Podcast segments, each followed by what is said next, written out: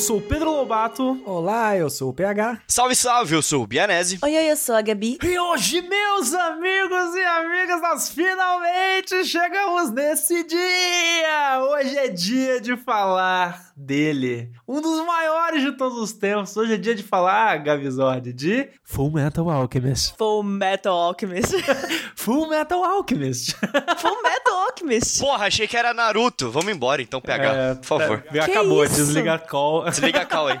Olha, eu diria o seguinte: um dos programas, possivelmente, talvez o programa mais adiado da história do anime Super Cara, pelo amor de Deus, é um Puta podcast de anime e até hoje não teve Full Metal Alchemist. Que porra é essa? É muita emoção, cara, falar desse negócio. É. né? Tem que estar preparado. Estamos? Não sei, mas vamos fazer. É, ainda bem que, que estamos fazendo nesse ponto, né? Não, é, eu tô emocionadíssimo. E assim, a gente sempre adiou porque. E parece engraçado, né? Porque a gente tá exatamente no nosso quarto ano de existência como programa. Já quase 200 programas. E a gente nunca tinha falado, né? E aí. Só que todas as vezes que a gente falou, não, vamos fazer de Fullmetal, vamos fazer de Fullmetal, vamos fazer de Fullmetal. Todo mundo ou queria rever, ou, como o caso da Gabi, que ela vai contar depois, né?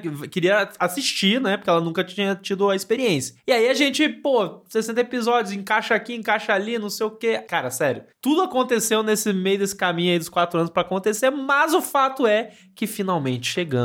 E não apenas teremos um episódio de Fullmetal Alchemist Brotherhood, meus amigos. Teremos dois episódios de Fullmetal Alchemist Brotherhood a princípio, porque dividiremos aí a história e não posso nem já dizer já, né, que teremos spoiler o programa praticamente inteiro. Spoiler da primeira parte, né? Dos primeiros 32. Exato, 32 episódios. Inclusive a gente pensou nesse formato justamente para você, ouvinte maravilhoso, quiser rever Full Metal para acompanhar nossa discussão, inclusive se preparar para o nosso próximo podcast, que no futuro sairá, você pode já começar a assistir aí, né? E para poder continuar essa jornada conosco. Mas antes da gente começar o nosso programa, vamos para aqueles nossos recadinhos de sempre, porque você, ouvinte querido e querida, que pensa em como você pode nos ajudar, esse programa lindo que está alegrando suas quintas-feiras todas as semanas, trazendo muito entretenimento relacionado a anime, cultura pop japonesa, nos indicar para seus amigos, amigas, conhecidos, espalhar a palavra do nosso podcast por aí. É a forma mais maravilhosa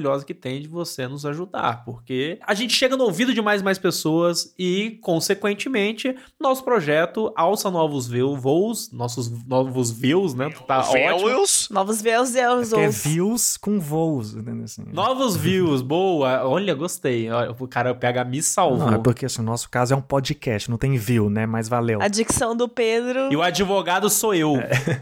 O advogado sou eu. É, é a música, né? Assim. Caraca, deve ser. Tá?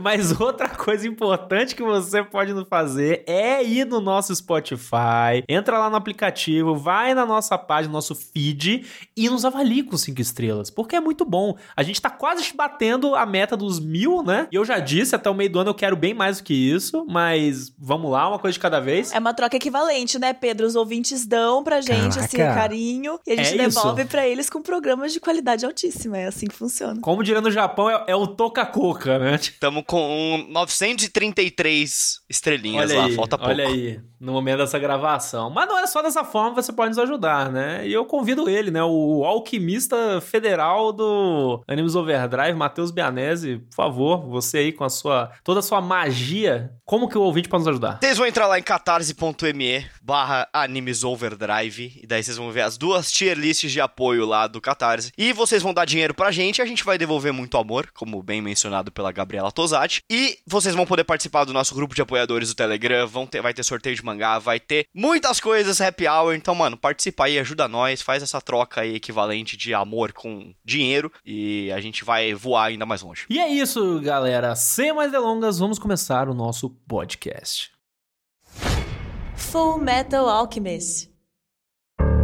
Full Metal Alchemist. Full Metal Alchemist Brotherhood é um anime de 2009 que é, na verdade, é a segunda adaptação do mangá Full Metal Alchemist, né? O mangá é de 2001 e foi publicado até 2010, quando tava rolando aí a Brotherhood nas TVs, e o, o anime chegou a ter uma adaptação em 2003 mas num dado momento ali ela diverge da história em publicação, porque ela ainda estava em andamento, e aí depois, mais à frente, em 2009, já com o mangá em conclusão, ganhamos essa nova adaptação, que é Full Metal Alchemist Brotherhood. Para quem não conhece a história, trata da vida dos irmãos Edward e Alphonse Eric, dois alquimistas que na infância perdem a mãe e aí tentam fazer a troca proibida, que é ressuscitar uma pessoa morta, tentam trazer a mãe de volta. Nesse processo, eles vão acabar sendo um sem perna e sem braço, o outro sem corpo inteiro, tendo a alma colocada numa armadura, e a gente vai acompanhar a história desses dois, sendo o Edward, alquimista federal, numa trama ligada aos alquimistas federais, aos alquimistas militares, para tentarem recuperar os seus corpos depois dessa dura perda da infância. Bom, dá para começar falando de Fullmetal Alchemist dizendo, né, tipo, esse anime é um presente para a humanidade. É o melhor anime da história segundo o My Anime List. Exato. Mas ele realmente, não só segundo a Anime List, né? Se a gente for ver, analisar bem, é um dos melhores mesmo. Não tem como. Eu acho assim, vamos, vamos começar os nossos comentários gerais, né? Tipo, sobre. Depois, obviamente, galera, como eu já disse no primeiro bloco, né? Vai ter spoiler, a gente vai falar da história aí, principalmente desses, desses 32 primeiros episódios. Mas é a primeira vez que a gente tá falando sobre aqui, né? Então acho que é importante a gente dar as nossas manifestações gerais e impressões. E eu já disse em vários outros podcasts, Full Metal Alchemist, Brotherhood em específico, é o meu anime favorito da vida, assim. E para mim, rever, ter novamente a experiência de, de assistir ou de ler o mangá é sempre uma experiência fantástica, porque é, é, é a única hora dos meus dias em que a minha memória merda eu, eu agradeço ela ser ruim, porque eu tenho sempre a mesma é uma experiência de ser surpreendido com as coisas que acontecem na narrativa. E eu, assim, para ser bem, bem breve, assim, eu gosto demais de Fullmetal Alchemist, porque eu acho que como não apenas como anime, como mangá, mas como uma história mesmo, sabe? Como uma narrativa. Eu acho que é um baita de um trabalho excepcional de storytelling, sabe? Por parte da Hiromu Arakawa, que é a autora, né, da história. Porque a gente tem esse universo, né, com regras próprias, que em diversos aspectos conversam com o nosso mundo, né, a nossa realidade, a gente vai, pode comentar isso depois com mais detalhe, mas tem essa, esse sistema de magia, né, que é a alquimia, essa forma de manipulação de energia e tudo mais, e tem todas essas relações políticas e sociais dentro desse meio, e de uma forma geral, tipo, ele te apresenta isso muito rápido, essas regras, e já parte direto, assim, pra narrativa de dois personagens que vão simplesmente se expandindo ao longo de toda uma história, sabe? Sabe? E a minha sensação é que conforme você tá ali vendo essa evolução narrativa desses dois personagens, você como espectador também tá expandindo a sua mente junto com eles sobre todos os mistérios que rodeiam esse mundo, sobre todas as diversas facetas humanas, sabe, que estão tratando ali, e vários aspectos o anime eu acho que conversa muito sobre, sobre a vida e sobre o ser humano e sobre empatia, sabe? Tipo, sobre diversos aspectos relacionados a isso, né? Que eu acho que as pessoas podem e tendem a a, se conectar pessoalmente de alguma forma, né? E, e tudo isso com uma cacetada de personagem que é apresentado pra gente no decorrer dessa história, assim, uma quantidade imensa de personagem e todos eles com um brilhantismo assim de exploração em termos de narrativa. Todos eles são muito críveis, eles são cheios de motivação e no fim das contas você percebe o, o, quanto o anime é muito completo. É uma história muito completa, porque a gente tem todos os personagens são muito interessantes que estão nessa narrativa de ação e é policial também, sabe? Tem investigação, tem, obviamente tem fantasia, elementos de fantasia na parada e também é muito dramática em diversos aspectos. É um anime que sabe regular as intensidades, sabe? Ele sabe regular regular o momento da ação zona, o momento do drama e ele oscila na narrativa dele, para mim de uma forma muito adequada que te deixa empolgado assistir. Para mim assim, eu nunca consegui assistir Full Metal não maratonando, sabe? Não tipo querendo consumir aquela história mais e mais e mais porque ela é muito interessante, sabe? Por exemplo, a gente fala o quanto a gente gosta de One Piece, o quanto a história de One Piece é envolvente. Isso é algo que eu sempre conectei com literatura também. Eu particularmente Pedro, sempre valorizei muito essas histórias que, cara, elas não são ultra absurdamente longas, mas nesse espaço limitado, sabe, de tempo e de, e de episódios, de narrativa, ele consegue, tipo, ter uma. te, te apresentar um universo extremamente rico e que vai te acompanhar pra vida, sabe? E para mim, Full Metal tem muito disso comigo. Parece até que é um desafio maior, né, na vibe. Tipo assim, você tem 60 episódios para me conquistar Eu e criar acho. algo grandioso do que mil episódios, tá ligado? Pra desenvolver uma história, né? Mas assim como Lobato, Fullmetal Alchemist é uma das minhas obras favoritas. Foi por muito tempo meu anime favorito. Às vezes ainda é, eu vai alternando na minha cabeça com Cowboy Bebop, principalmente. Mas um fato que Fullmetal Alchemist nunca vai deixar de ser é que foi o meu primeiro mangá. E isso tem um peso gigantesco na minha vida, porque eu nunca esqueci essa história e o que ela significa pra mim. É, eu lembro até hoje eu saindo da escola, tipo, com um dentista marcado. Então minha mãe ia me buscar na escola e a gente ia passar, tipo, no mercado pra comer e ia pro dentista. E eu cheguei no mercado, olhei pra banca de jornal e eu vi a segunda edição da primeira vez que a JBC publicou, em 2007. Eu tava na quinta série, acho, quarta série. Formatinho fininho. lá. Formatinho minúsculo, pequenininho, e só tinha o 2, porque já tinha lançado o primeiro e eu não fazia ideia o que era um mangá, saca? E eu olhei pra aquilo e falei, cara, é muito bonito, isso é muito legal, sabe? Minha- meu- o meu mundo explodiu, assim, eu falei, cara, com um negocinho na mão, assim, uma criancinha, falar que essa coisa é fantástica, sabe? E a capa toda azulzona, mó design gráfico maneiro, simples, mas maneiro, tá ligado? E daí o, o jornaleiro lá virou pra mim e falou assim, e você não sabe o melhor, você lê de trás pra frente. E daí eu falei, puta merda. Aí Você não. tá doido que ele mandou essa, Mandou, velho, que- mandou. E daí eu fiquei tipo, porra, só eu vou conseguir, tá ligado? A cabeça de uma criança, né? Tipo, eu sou muito foda, saca? Então, eu lembro de ir pro dentista e ficar olhando o número 2, assim, e pensando, tipo, eu já era muito certinho nesse aspecto na época. Eu falei, mano, eu não posso ler isso, porque eu não li o primeiro, tá ligado? Eu não posso ler. E eu fiquei com aquilo, mano, umas duas semanas, olhando todo dia, tipo, velho, eu preciso comprar o primeiro, e eu não tô achando pra comprar. Até um dia que eu tava lá na escola, e daí meu grande amigo Maurício, na época, que era meu melhor amiguinho, assim, ele aparece dando bobeira lá na escola com o número 1 um na mão, tá ligado? E daí eu falei, pô, Falei assim, campeão. cara, eu não acho o número 2 por nada, o que, que eu faço?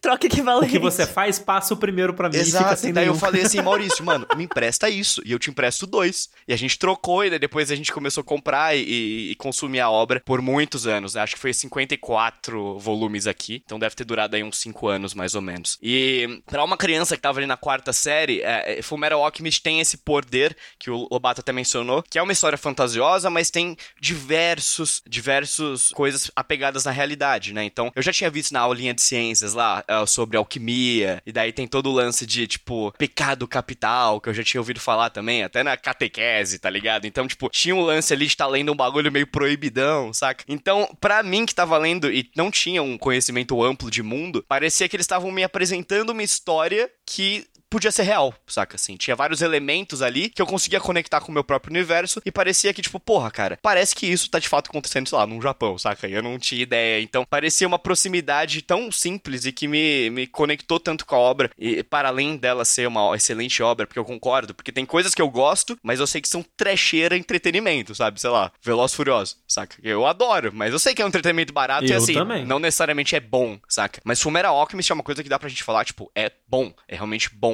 é bem feito, é realmente envolvente pra cacete, é desafiador pra caramba, em tão poucos volumes e tão poucos episódios, ainda mais pra animes da época, o bagulho ser tão bem feito assim, um lore de universo, saca? Então, eu nunca esqueci dessa minha primeira apresentação ao universo de cultura japonesa, de mangá, né, mais propriamente dito, porque eu já tinha visto, sei lá, Dragon Ball na TV, saca? Mas pra mim aquilo não era um anime, era só um desenho como qualquer outro, sabe? Eu não sabia diferenciar. A partir do momento que eu vi ali o mangazinho na minha mão, li de trás pra frente, no final tinha a Hiro Morakawa, a autora, falando uma carta aos fãs, então todo, todo volume tinha uma cartinha pra conversar com a gente, e eu me sentia super especial, eu falava, tipo, pô, parece que ela tá conversando comigo, saca? Então pra cabeça do Matheus lá de 11, 10 anos, pô, foi transformador, e isso vem comigo até hoje, sabe? Fumeral Alchemist nunca saiu do meu coração, ainda sempre que dá eu revejo, é, eu revi ano passado, e eu nunca deixo passar muito tempo sem, sem tá ali com a obra, nem seja ler só os primeiros mangazinhos, que eu ainda tenho a coleção completa lá de 2007. Então é uma obra que eu tô muito feliz de a gente trazer aqui. Finalmente a gente conseguiu fazer, depois de anos, posso dizer, que a gente tá, tá chutando pra frente essa- esse podcast. E ainda mais feliz que vão ser dois, vai ter muito tempo pra gente falar sobre Full Metal Alchemist. Eu acho que vocês falaram do ritmo, faz muito sentido, porque eu acho que é a diferença de Full Metal para outros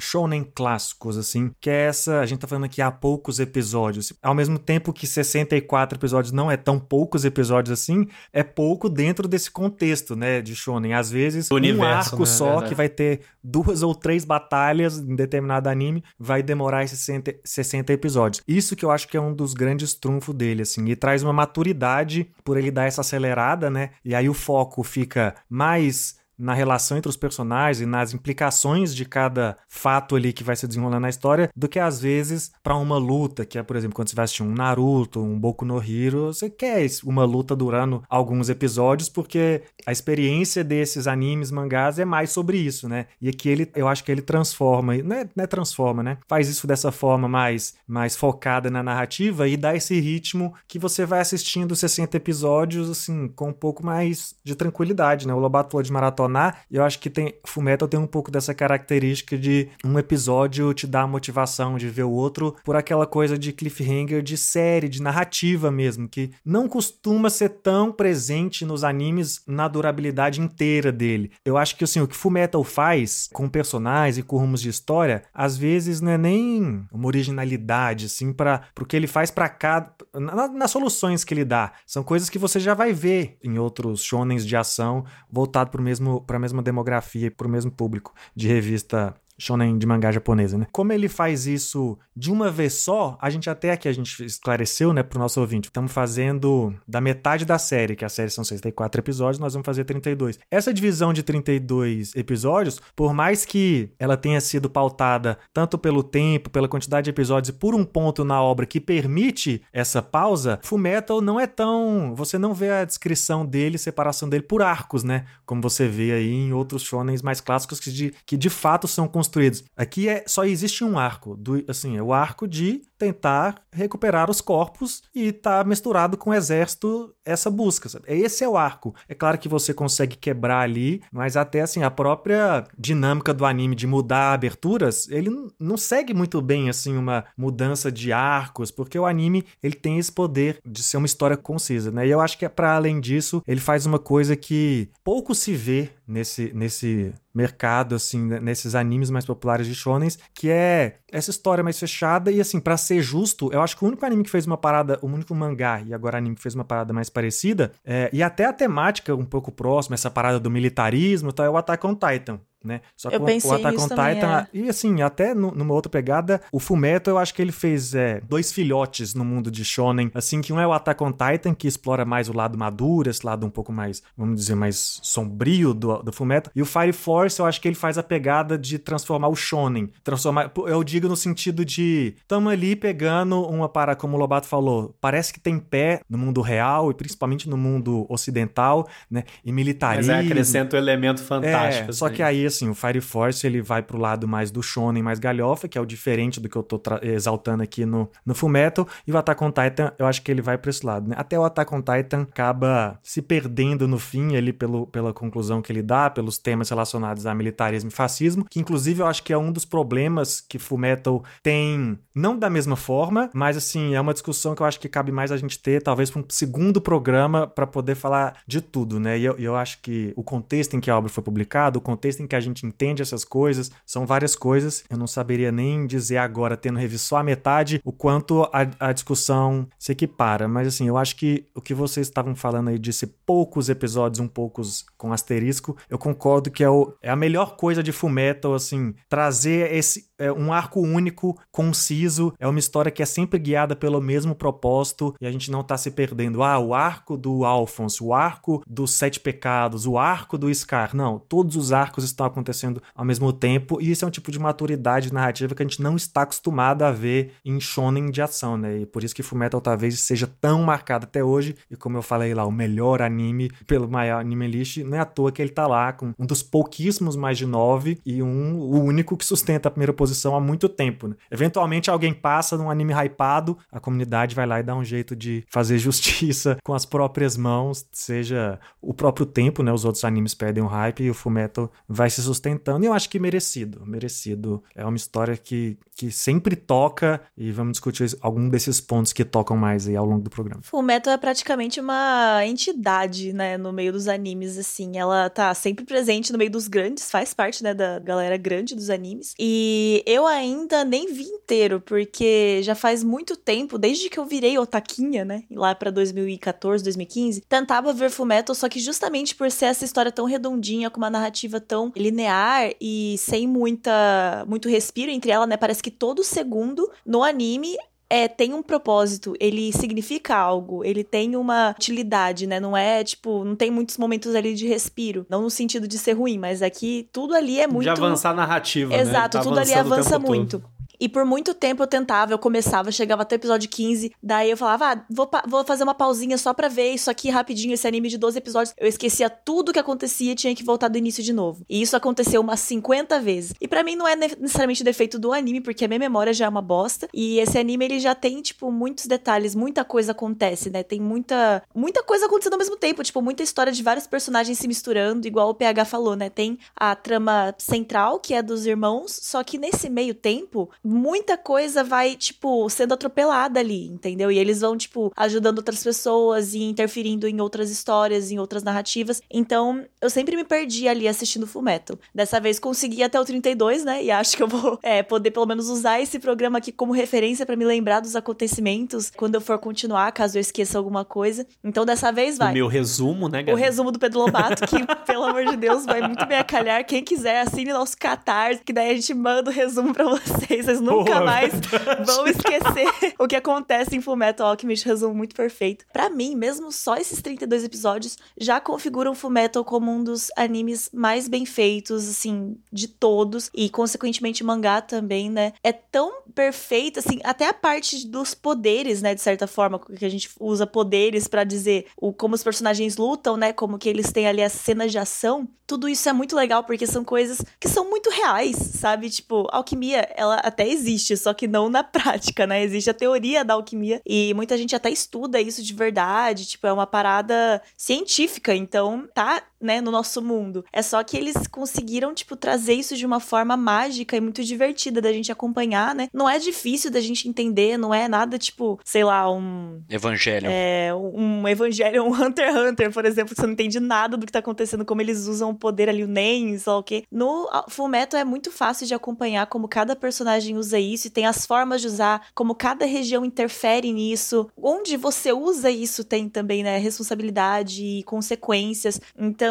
existe essa, esse, essa parada mais emblemática também sobre a alquimia, né? Isso tudo é muito. prende muito a gente enquanto a gente assiste, né? Os personagens todos são muito bem construídos, a relação entre eles, os irmãos, é, esse sentimento aí de família que eles sentem um pelo outro e como eles praticamente tem essa, essa relação que um não existe sem o outro, sabe? E isso é meio que verdade, porque quando a gente tem o um irmão, a gente parece que nunca deixa de existir nele, sabe? Então é muito bonito a gente ver isso sendo construído entre eles. Enfim, tudo é muito perfeito em Fullmetal. É um dos meus animes favoritos, mesmo não tendo terminado ainda, sim, porque eu acho muito difícil, tipo, conseguir destruir tudo isso que tá sendo construído agora. E como é um anime que já existe há muito tempo, todo mundo fala muito bem do final, fala que a autora arrasa em como constrói isso, né? Então eu sou muito apaixonada por Fullmetal. Adoro, inclusive, que a autora é uma mulher representando aí, né? Essa parte uhum. que muitas vezes não fica tão em destaque no, nesse mercado. Então, o nome dela ser um dos nomes mais importantes na indústria dos animes é sensacional. E ela merece todo esse reconhecimento mesmo. Então, tô muito animada pra gente poder falar sobre tudo isso, porque como tá tudo muito fresquinho na minha cabeça, sabe? Agora que eu já vi diretão, assim, eu vou poder falar tudo que eu tenho pensado sobre essa obra bem recente mesmo, porque todo mundo aqui tem uma relação meio de longa duração com o Fumeto e pôde uhum. ir trabalhando isso dentro de si. Para mim é, tipo, tudo muito recente, sabe? Provavelmente daqui uns anos eu vou ter pensamentos e reflexões novas, mas vai sempre estar registrado aqui esse meu primeiro contato com o Fumeto, que eu acho muito especial. E até antes da gente entrar na, no nosso bloco pra gente falar da história e tal, uma, uma menção muito rápida até no aspecto de produção de Fullmetal, porque no aspecto da produção, Fullmetal, porque é feito pelo estúdio Bones, né? Ele é uma uma obra que, além de tudo, ele reuniu lendas do mercado da animação japonesa, sabe? Tipo, então, só para citar algumas pessoas, a gente tem o Shingo Natsumi, que foi diretor de One Punch Man, trabalhando animação de Fullmetal. A gente tem Yutaka Nakamura, que é o cara que a gente volta e meia fala dele aqui, eu adoro ele, é um dos meus animadores favoritos do Japão. É o cara que faz animações fodas lá que todo mundo ama no My Hero Academia. A gente tem o, a, o, é, o Yoshimichi Kameda como diretor de animação, sabe? E ele foi o diretor da Season 2 de Mob Psycho.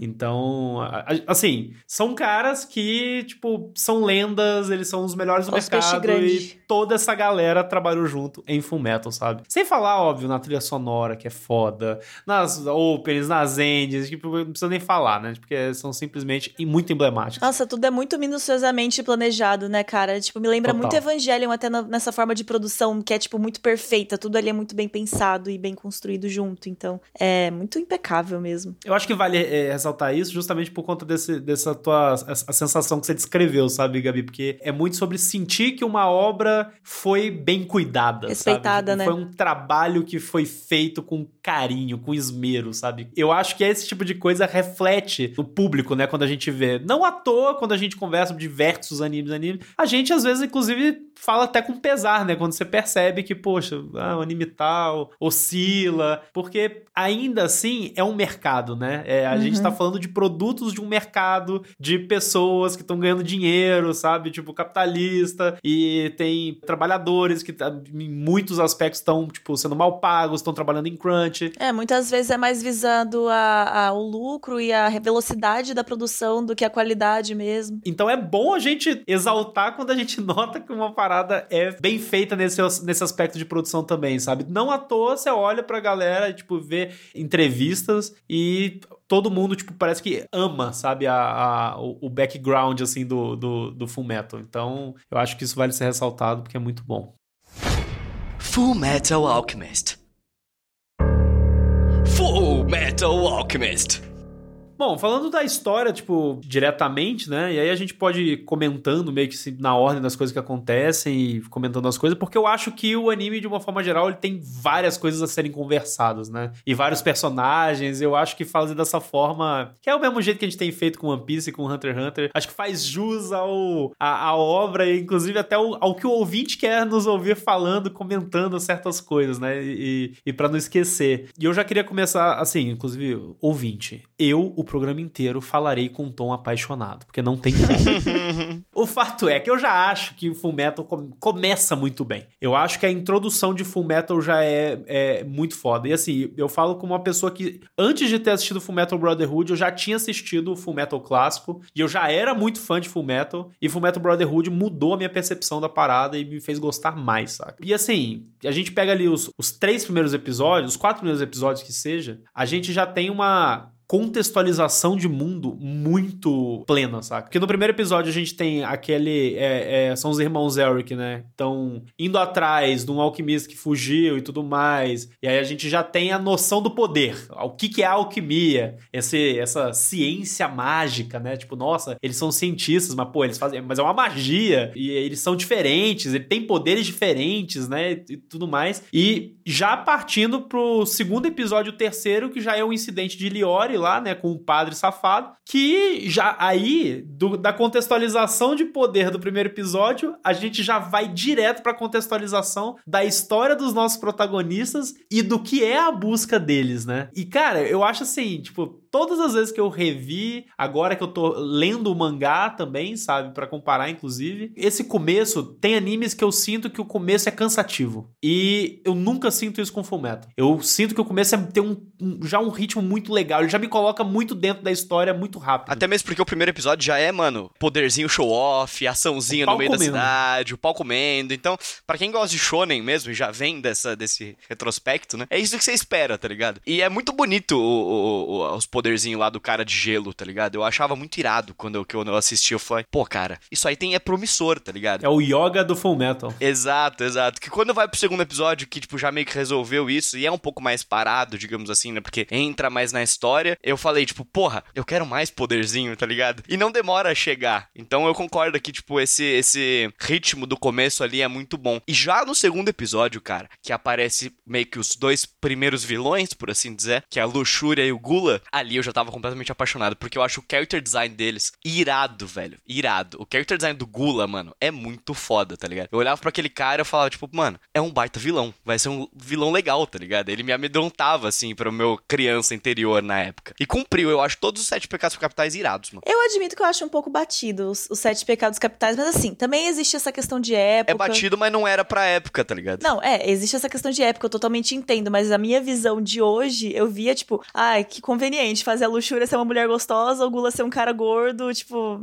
sabe? A Gabi assistiu Nanatsu no Taizai primeiro. Pois é. Eu vi uma cena de Olha... Nanatsu e já acho horrível, então, né, tipo, é querendo bosta. ou não aqui, é um pouco melhor se for ver, mas acho que usando Nanatsu de régua não tem como. Mas, tipo, eu acho que é legal sim esse jeito como eles trabalharam o começo de Fullmetal, porque por mais que a narrativa seja linear, igual o Pedro mencionou no começo, né, as coisas que vão, a gente vai descobrindo sobre os personagens, o background deles, até a questão da guerra, por exemplo, a gente vai descobrindo junto com eles. Então, tipo, os irmãos Eric aparecem, não imediatamente é tipo, ah, o flashback deles. É depois que algum personagem menciona sobre alguma coisa deles que daí esse flashback acontece. Então, eu acho muito legal como é levada essa narrativa. Eu tinha assistido o Full Metal original antes de assistir o Brotherhood, pelo menos no comecinho, né? E eu lembro que no original eles trabalham por um pouquinho mais de tempo. Só que, honestamente, eu acho mais legal o jeito como o Brotherhood fez, sabe? Eu acho mais prático e é muito mais direto ao ponto também. E assim, honestamente, eu acho esses episódios 3 e 4 as maiores preciosidades de qualquer anime, assim, é, até porque eles ditam muito o tom de Full Metal no geral, tipo, eu acho uma sequência sensacional, porque para mim, é até meio começar já trazendo um pouquinho mais de profundidade na discussão, eles são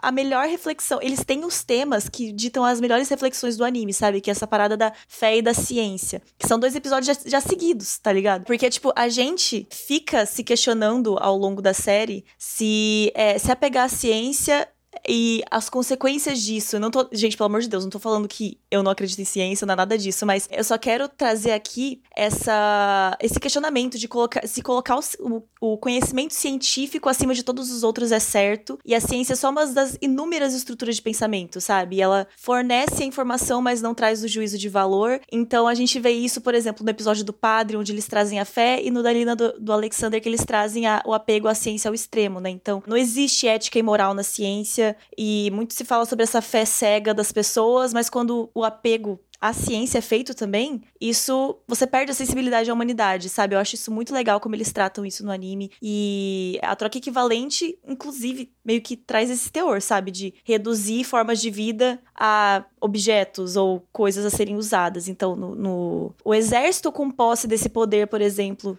já faz várias outras cidades, mas isso é mais pra frente, né? A gente tá falando dos primeiros episódios. Mas eu acho isso muito foda, mano. E, e, isso persegue por todo o resto da série, né? Então, eu acho que essa mensagem de que, independente de ser ciência ou religião, ambos têm a capacidade de incitar violência. Então, eu acho muito legal isso no já ser dado na nossa cara, assim, nesses primeiros episódios da série, a gente já fica vidrado, os personagens todos cheios de essa prepotência, sabe? Então eu gosto muito desses primeiros episódios, acho que eles já pegam a gente de jeito. Eu acho que vale falar bem mais sobre a Nina, com certeza, que é um ápice uhum. do, do, da história do anime. Valia um podcast inteiro só para esse episódio, mas Além desses temas que a Gabi diz que esse início traz, o que eu gosto e corrobora com o que a gente estava falando sobre o, o, ritmo e a proposta, é muito rápido, ele, ele já começa a falar de coisas como a pedra filosofal, que vai ser o mote dessa, hum. dessa jornada, não só deles, como de vários personagens, como a gente vai descobrir, né? Deles, quando eu digo dos irmãos Elric, né? Que são os protagonistas, a gente vai ver que o, a pedra é um objetivo e um ponto em comum para vários personagens que vamos conhecer, tanto heróis como vilões, como coadjuvantes, como como seja lá quem for aparecendo, e muito rápido a gente já vê como o exército, apesar de ser a porta de entrada ali para nossa história, é suspeito. A gente já vê rapidamente, como o Bianese citou e a gente comentou aqui sobre o design, os pecados. Então, assim, é muito rápido que a gente já vê tudo isso, sabe? Eu até, a Gabi falou que gosta do que Brotherhood faz no ritmo. Eu acho que o primeiro, caso alguém tenha assistido só o Brotherhood, é muito válido ver o original, independente de adaptação ou não. Não tô nem falando da parte que diverge, mas esse começo,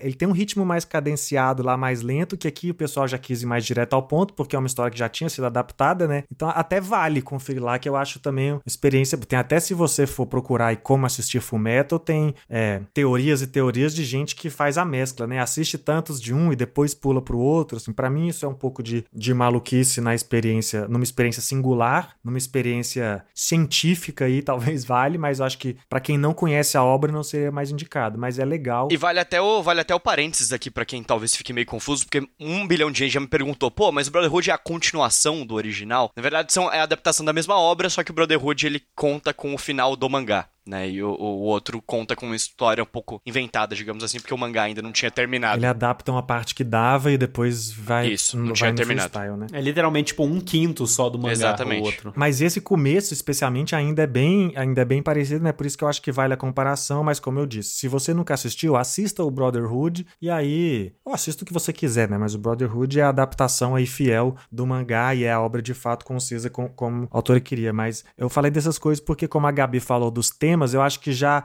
não só os temas de discussão, mas os elementos que vão guiar a discussão ao redor desse tema também são colocados muito cedo, sabe? E esses episódios que a Gabi citou do, o do padre e o da Nina, eu acho que eles são muito importantes também pra gente já pontuar, porque, como eu falei, vários, vários personagens ao longo dessa obra vão estar guiados ali pela pedra filosofal, por exemplo. Mas acaba que, de certa forma, ainda que a gente esteja falando ali de uma organização militar que tá ligada a um contexto político muito maior, ligada a outros países, que frequentemente está mostrando o mapa e, e mencionando a posição de outras nações, de- de- dos vizinhos ali deles. Quando a gente vê o episódio do padre, por exemplo, a gente já vê que essa questão de pedra filosofal, blá blá blá, ela tá acontecendo em outros lugares também, sem tá, sem tá não, assim, sem tá aparentemente diretamente ligada à questão ali central. Então, assim, são coisas que estão acontecendo no mundo inteiro, só que ela acaba estando ligada à trama, porque a gente vê logo cedo que é, são os pecados ali que estão numa certa relação e manipulação com aquele mundo. Então, a parada, tipo assim, são várias, vários eventos ligados a essa mesma item que vai motivar a nossa trama, que estão acontecendo ali no mundo inteiro, seja com relevância direta ou indireta na nossa história. E da mesma forma, a coisa da Nina, porque acaba passando pela, pela relação com o exército, com os alquimistas federais, acaba sendo uma coisa que, por mais que seja ele, pô, é um episódio isolado, assim, a Nina e o pai dela, eles não estão relacionados com o resto da história da mesma forma que um Roy Mustang tá, da mesma forma que a Winry tá, é uma coisa isolada ali, tipo assim, é, é, um, é um episódio que, esse episódio, inclusive, ele poderia existir independente de Fullmetal Alchemist. Você faz uma introdução ali, explica o que é alquimia e É igual a gente fala do monstro da semana, né? é, exatamente. Tipo assim, é simplesmente um conto de Lovecraft no meio de Fullmetal Alchemist. Uma parada É, de horror. Exatamente. É um horror bizarro, assim. E o que eu acho mais É foda... bem Edgar Allan Poe. Cara, é um dos episódios mais tristes da história dos animes, né, cara? O que eu acho foda é porque ele já é, tipo assim, um meme consagrado aí da comunidade otaku mundial. Com certeza. Todo dia dos pais, mano. Top 3 pais mais horríveis está no top 1, inclusive. Quem conhece se diverte, quem não conhece já conheceu por causa disso. E quando aparece na timeline é sempre engraçado, é sempre uma piada, com tudo dá pra fazer piada. Às vezes Superamos, o episódio né? Sempre horrível. Às vezes, se o episódio começa, você já fica, ah, vai ser uma piada. Mas quando acontece, nunca é uma piada, sabe? Nunca é Sei engraçado. lá, você vai mostrar Full Metal pra alguém, vai começar esse Não, episódio, é você já fica tremendo, bicho. você já fica, meu Deus do céu.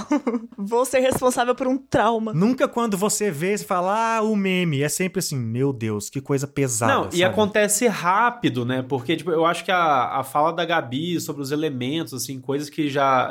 temas que o anime vai tratar no, decorrer dele. Pra mim é muito emblemático o, o episódio de Liori, do padre, ser seguido do episódio do, da Nina, justamente porque em um episódio a gente tem ali a, a posição, ok, o Edward, ele se transformou num alquimista do Estado, porque ele vai obter, né, é, possibilidade de atingir informação pra pesquisar sobre pedra filosofal e conquistar o corpo dele de volta, né? E ali ele tá indo numa missão num lugar em que um padre está usando religião, né, tipo, para manipular pessoas, para, enfim, conseguir fazer milagres é, coisas por benefícios para fazer milagres através da alquimia. Ele tá literalmente enganando as pessoas. E ali os irmãos Eric eles chegam, porque aqui nesse mundo, a, como a gente estava falando antes, né, a alquimia, ela é a ciência desse mundo, né? Ela é pautada na nossa ciência da nossa realidade com o plus que tem esses efeitos mágicos e tudo mais. Então ela é um pouco mais mágica do que científica, mas ela tem base científica nesse mundo. Na prática ela funciona. então, assim, os personagens são cientistas. Eles, em tese, eles estão carregando esse o peso da, da verdade, né? E quando a gente tem esse episódio da religião, um, em que um padre tá manipulando pessoas com a religião, é como se ele estivesse falando assim: não, nós somos aqui, tipo, a religião é uma merda e nós somos o, o a verdade. O, os arautos da verdade e estamos aqui para resolver isso, saca? E eles vão lá e resolvem, entre aspas, o, o problema ali da cidade, que depois escala, né? Porque não dá em nada, só dá mais merda depois depois. Mas a gente tem esse primeiro ponto. Pra logo no episódio seguinte, a gente ter um alquimista federal, um cientista, que simplesmente vai lá e transforma a filha dele e o cachorro dele numa quimera apenas e tão somente para ele conseguir uma extensão da, da licença dele como alquimista federal. E ele já tinha feito isso com a esposa dele antes. Ou seja, ali eles já estão, cara, tipo, um episódio seguido do outro. A gente já, já tem um, um, um confronto, o primeiro confronto moral mais absurdo da série, sabe? Tipo, da, de uma das formas mais chocantes, possivelmente, da história dos animes, como o PH falou muito bem, sabe?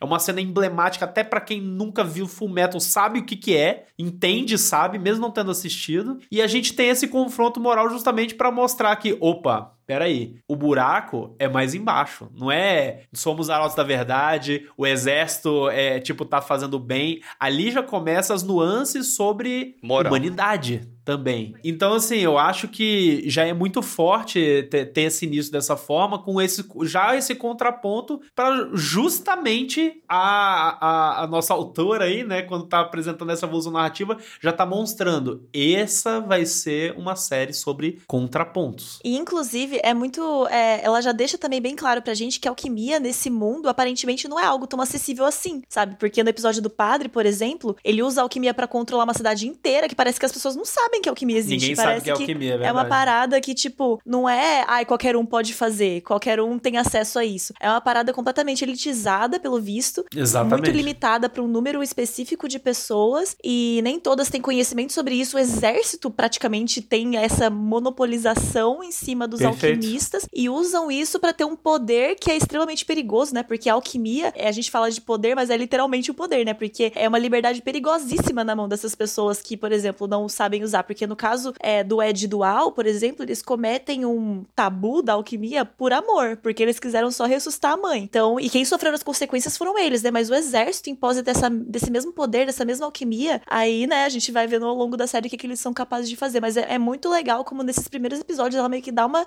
um pano de fundo pra gente entender melhor o que vem por, por aí, né? Porque talvez se não existisse tudo isso, ficasse muito mais confuso pra gente entender só dela aí, tipo, oferecendo informação do nada, sabe? Então, esses contextos já deixam a gente muito a par de tudo que vai acontecer daqui pra frente. E a gente tava falando de, de qualidade técnica de Fumero, eu também queria ressaltar que uh, eu li primeiro o mangá, né, e já é super impactante a menininha virando uma quimera, virando um cachorro, basicamente. Só que vendo no anime, eu acho a dublagem absurda de, de, tipo, tensa, assim, saca? Mexe de. Eduardo. Exatamente, tá ligado? Nossa senhora, a gente dá a pia só de lembrar. É um, é um som é gutural é de animal, é só que com um fundinho da menininha falando. É horrível, tá ligado? É um pesadelo. É um pesadelo gigantesco, assim. E é bizarro que essa cena marcou tanto, tá ligado? A minha, minha criança interior, digamos assim, que quando meu pai, a minha madrasta, ficou grávida, e meu pai virou para mim e falou assim: Filho, a gente decidiu o nome da sua irmã. Vai ser Nina. Ai, eu fiquei. Mentira!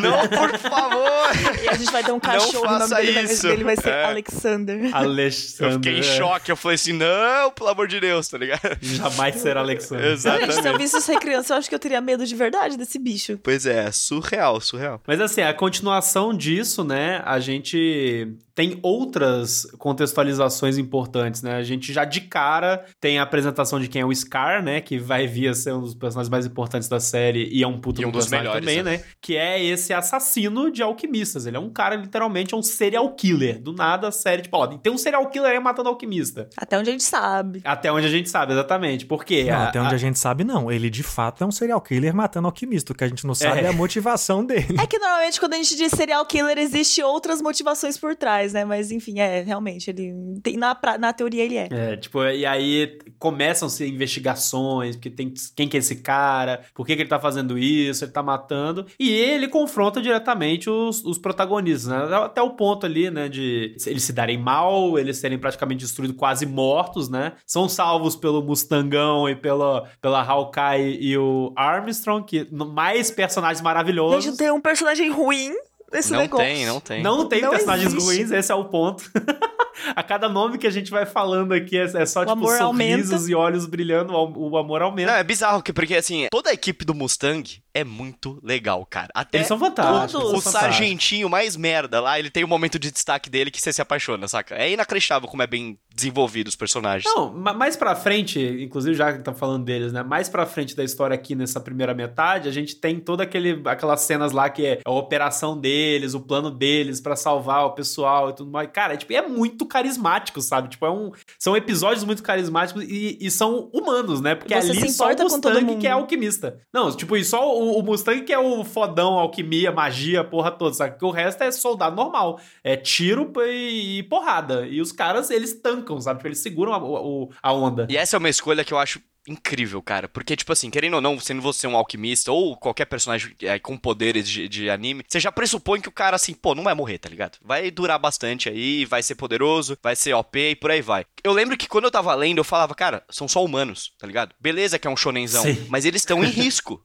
Saca? Eles vão A- morrer. A, qualquer momento pode dar bosta. E você e esse medo do que pode acontecer com cada um deles ali me fez me conectar ainda mais. Eu falei, tipo, porra, eu gosto muito desse personagem. E ele tá em risco. Ele não pode, tá ligado? Tanto é que morre um deles, né? A gente logo mais vai entrar mais aprofundadamente aqui, que é o Hughes. E é um dos pontos que eu tenho de contraponto desse elogio, concordo com todos. Mas, por exemplo, no caso do Hughes, eu sinto que ele acaba se tornando mais importante e mais carismático após a morte do que antes. Eu acho que assim. Você está louco, você está louco. Nossa, eu não acho, não. Você está insano. Eu tenho poucas críticas a Fullmetal, mas eu, eu assim, eu acho que, que ele não é, assim, não que eu acho que depois quando estão reconhecendo e exaltando ele, fala assim, Aham. ah, viajaram, esse cara não precisava ser exaltado. Mas eu acho que eu não sinto, eu parece que eu sinto assim que ele, ele não é o amigo que ele, eu sinto que ele é mais valorizado depois da morte do que antes, sabe? Não, PH, pelo amor de Deus. Acabou de passar o episódio que o pai mata a própria filha. E aí mostra o cara que é o melhor pai do mundo, o melhor marido do mundo, sendo morto. É você não tem pesado, é coração. Uma, uma visão que eu tenho sobre o, a- o que o PH fala é porque, assim, eu acho que o, o Hughes, ele é apresentado como um personagem relativamente bobo, né? Ele é aquele cara do exército ali, tipo, ele é animadão, ele ah, tem em questão de profundidade eu entendo. E, nossa, ele acabou de ter a, a filha dele, sabe? Que ele é apaixonadíssimo e ele é bobo. E, pô, é bonito, sabe? E a morte dele é muito impactante porque, assim, é, ele... Já falando da morte dele, depois a gente retoma, enfim. A morte dele é impactante porque esse cara que a gente tem essa visão muito positiva dele, ele é o primeiro a conectar o que tá acontecendo de fato, saca? E é por isso que ele é morto. E ele é morto de uma forma trágica, porque justamente a Envy, né, ela se transforma na esposa dele pra ele travar e não conseguir fazer nada, porque ele sozinho, ele conseguiu segurar a, a luxúria, por exemplo. Tá ligado? Tipo, ele se feriu mortalmente e nem conseguiu ser enganado quando era, quando Não conseguiu. da Maria, né? Porque aí ele Porque ele viu a da pinta. Exato. É isso é fantástico, sabe? Só que o lance é. O que eu. Eu não concordo com o PH quando ele fala que ele é mais valorizado antes, mas eu entendo a visão dele no quesito porque ele é um personagem que, me, que ele, novamente, ele morre no episódio 10. E mesmo ele morrendo no episódio 10, no primeiro sexto do anime, ele tem muito impacto depois. E eu acho que o personagem dele ele vai se elevando ainda mais conforme vai passando, porque conforme a, evo- a gente falando né, de evolução narrativa, que as coisas vão acontecendo e tudo mais, e a Gabi mes- mesmo mencionou antes sobre como que o anime vai contando sobre as coisas do passado, a gente vai tendo mais contexto do passado desse cara e de quem ele foi, do que ele passou, das coisas que ele passou na guerra de Chival junto com, com o Mustang, sabe? E eu acho que tudo isso que vem depois valoriza ainda mais É. quem ele era, É sabe? inflamado, porque você pensa, putz, esse cara morreu, sabe? É nesse sentido, assim, ele é um cara que serve mais à história morto do que vivo. E assim, não é que eu, em em termos de avançar a narrativa, né? E aí eu só, assim, só queria que ele tivesse sido, tivesse esse valor enquanto vivo, mas não que ele não era gostável nesse momento. É claro, Nossa, ele- e pra mim a morte dele também é muito impactante, muito impactante. Honestamente, eu prefiro assim, porque eu adoro quando o autor tem coragem de matar personagem foda. Eu acho isso, tipo, decisões inteligentes e que trazem muita, muito peso. Inclusive, é depois da morte dele que as coisas começam a, a tomar uma seriedade maior, né? Tipo, que começa a envolver mais coisas e é todo um plano a Pô, ser. louco, Gabi, a gente acabou de falar do episódio da Nina no episódio 4, como é que fica mais pesado depois? Não, eu, não, eu digo pesado no sentido de mover pra frente todo o plano da galera, porque daí, tipo, gera um estopim, né? Eles falam, porra, olha, tem gente entre nós morrendo, então tem alguém do exército envolvido, daí começa todo o pensamento, né? Isso que eu quis dizer. É porque depois disso a investigação, né? É, a isso que funila. eu, é, isso que eu quis dizer. a morte dele marca esse início desse, desse arco mais policial aí, que vai... É verdade, isso. isso Que é a fato. verdadeiro teor de Fullmetal, no fim das contas, né? Exato. E, isso ter acontecido no começo já coloca pra gente assim, cara, qualquer um aí pode morrer, entendeu? Porque o cara já é um dos que mais tem destaque ali no começo. Ele já é um dos que mais aparece, é o que estabelece relação com a Winry, com o, o Ed, o Al, com todo mundo ali. Ele tem uma relação da hora, mostra a família dele, tudo isso pra mostrar, tipo, esse cara é tão foda e da hora, e ele morreu já, agora no episódio 10. Então, daqui cinco episódios, talvez alguém mais importante pode morrer também, sabe? Então você fica com esse sentimento aí de urgência, de, de alerta, né, pro resto dos episódios. Eu acho isso muito inteligente. Sem falar que a morte dele é um catalisador gigantesco pro desenvolvimento do Mustang, né? Que é, tipo, Hum, o melhor demais, amigo dele morreu demais. e ali ele tá numa, numa angústia, numa tristeza no coração dele que ele precisa resolver isso dentro da, da- da- do coração dele e vai até o final do anime, praticamente. Ele tentando se resolver com a perda do melhor amigo dele, sabe? E sobre o peso das coisas também, né, em relação a isso, porque a gente tem a morte dele que é pesada, e a gente tem uma cena do funeral dele que, tipo Nossa. assim, com, coisas muito simples, a gente. A narrativa é enriquecida, os personagens são enriquecidos, sabe? E é uma das cenas mais bonitas do anime também, o Mustang no funeral chorando enquanto tá chovendo. e a Risa pergunta pra ele, mano, e aí, você tá chorando, tá ligado? Não, ele, não, não, tá, caiu, caiu a chuva aqui na minha cara, tá ligado? Porque ele precisa se manter forte naquele super clichê de anime, mas que funciona muito aqui, que ele precisa se manter o militarzão foda a, a perante os outros pra poder continuar, tá ligado? E pra poder vingar o amigo dele que, que acabou de ir embora ali numa das cenas mais bizonhas e tristes, é. É, que ele tá se sentindo inútil também, né? Sim, impotente. É, na real, a cena é assim: não está chovendo, não está Isso, isso, chovendo, verdade. e ele fala, começou a chover. Aí ela olha e meio fala um trem, tipo. É verdade, pirou, é isso mesmo. Aí cai só a lágrima. Aí ele pirou. começou sim, Tá saca? Aí cai só a lágrima, assim, saca? Mas é por ele se sentir inútil também, né? Porque ele é inútil na chuva, daí ele tá, tipo, com esse sentimento de impotência, assim, tipo, diante Caraca, de o que, que essa eu foi faço, foda. tá ligado? Não tinha Aí você foi isso. longe. Gente, eu achei que era óbvio. Não, era- pra mim era o óbvio é não? porque a, lá, a chuva chovendo É. no olho. Esse é o óbvio. Ô, louco, eu tinha certeza que todo mundo pegou isso da chuva. Não. Tipo, que a cara, tipo, não tem poder nenhum na chuva e ele tá se sentindo, tipo, totalmente sem ter o que fazer ali, tá ligado? Gostei. Caralho, Gabi olha, acabou de, de elevar a nossa experiência. Gostei, não é cânone, mas foda-se. Agora é. Agora é.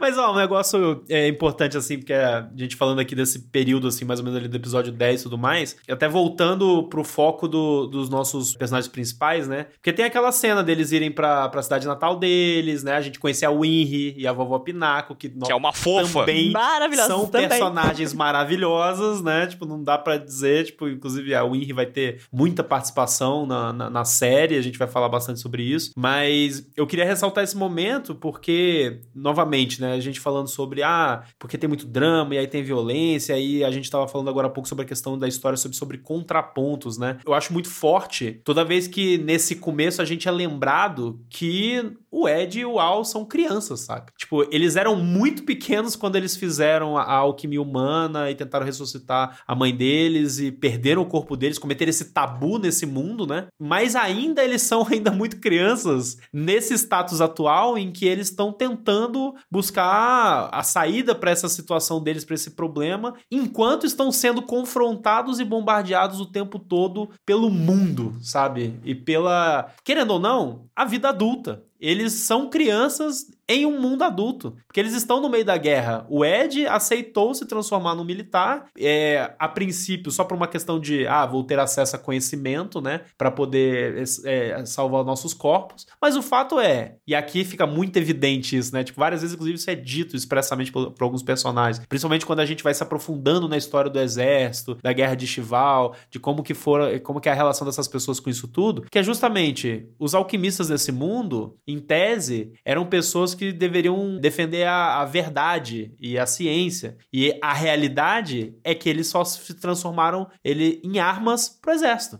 O exército tá, o que a Gabi tinha falado antes, né? O exército ah, tá monopolizando essa, como se fosse essa elite intelectual, sabe? Tipo, esse conhecimento, porque justamente a força tá aqui, eu tô monopolizando, estou manipulando nesse, é, nessa sociedade fascista e controlada em que o, os, os alquimistas são armas. E a gente, novamente, tem aqui os nossos personagens principais, que são crianças dentro desse contexto. E eu acho que isso só traz mais peso para essa história, porque você percebe o quanto eles têm de responsabilidade, sabe? Tipo, é, nas costas deles. E em diversos momentos a gente vê eles tendo reflexões constantes de, tipo, de realmente de travar e falar, caralho, fudeu, saca? Tipo, porra, sei lá, tudo que a gente tava, sabe? A gente, eles são dois estudiosos, eles estudaram muito, e o caramba quadra, e meu irmão, a vida não é o que tá escrito no livro, tá ligado? A vida tá acontecendo lá fora com pessoas. Tanto é que nesses momentos de viagem aí, é, rola alguns episódios, um mini arco pesadinho ali com Al, né? De uma crise de existência. Ele duvidar da... Dele duvidar se ele realmente é o Al colocado numa armadura ou se ele é uma, uma inteligência artificial, vou colocar assim, criada pelo irmão dele e colocada ali para ser, sei lá, um, um pet, uma companhia. Ele fica nessa de existo ou não, e mesmo quando ele não passa muito tempo em algumas questões assim, ele sempre dá uma, uma pontuada muito Volta forte nisso, e né? ele revisita essas coisas. Isso que eu acho importante, assim, porque Uhum. o Wall ele até tem uma Inclusive, um adendo que eu sempre seguro o choro nessa cena que. No hospital, é, né? A Winry conta pro. É, que a Winry conta pro Al. Cara, cara, você é um idiota de estar tá duvidando disso. E isso é o que o seu irmão, sabe? Tipo, o seu irmão tinha medo de você Uhum. culpar ele, assim, sabe? Tipo, e essa lembrança Ela sério. foi um pouco insensível com, com o Wall, mas foi muito parceira do Ed. Não, ela foi direta, né? Ela foi tipo, meu irmão, ó, acorda, tá ligado? Não, é, teve que ir na base do choque. Ela também é uma criança, tá ligado? Querendo ou não, sabe? Então, Todos tipo, eles são. todos eles são, né? Mas tem um, um contexto interessante nisso tudo, porque quem dá, é, coloca esse pensamento intrusivo aí no Al, né? É um vilãozinho que eles encontram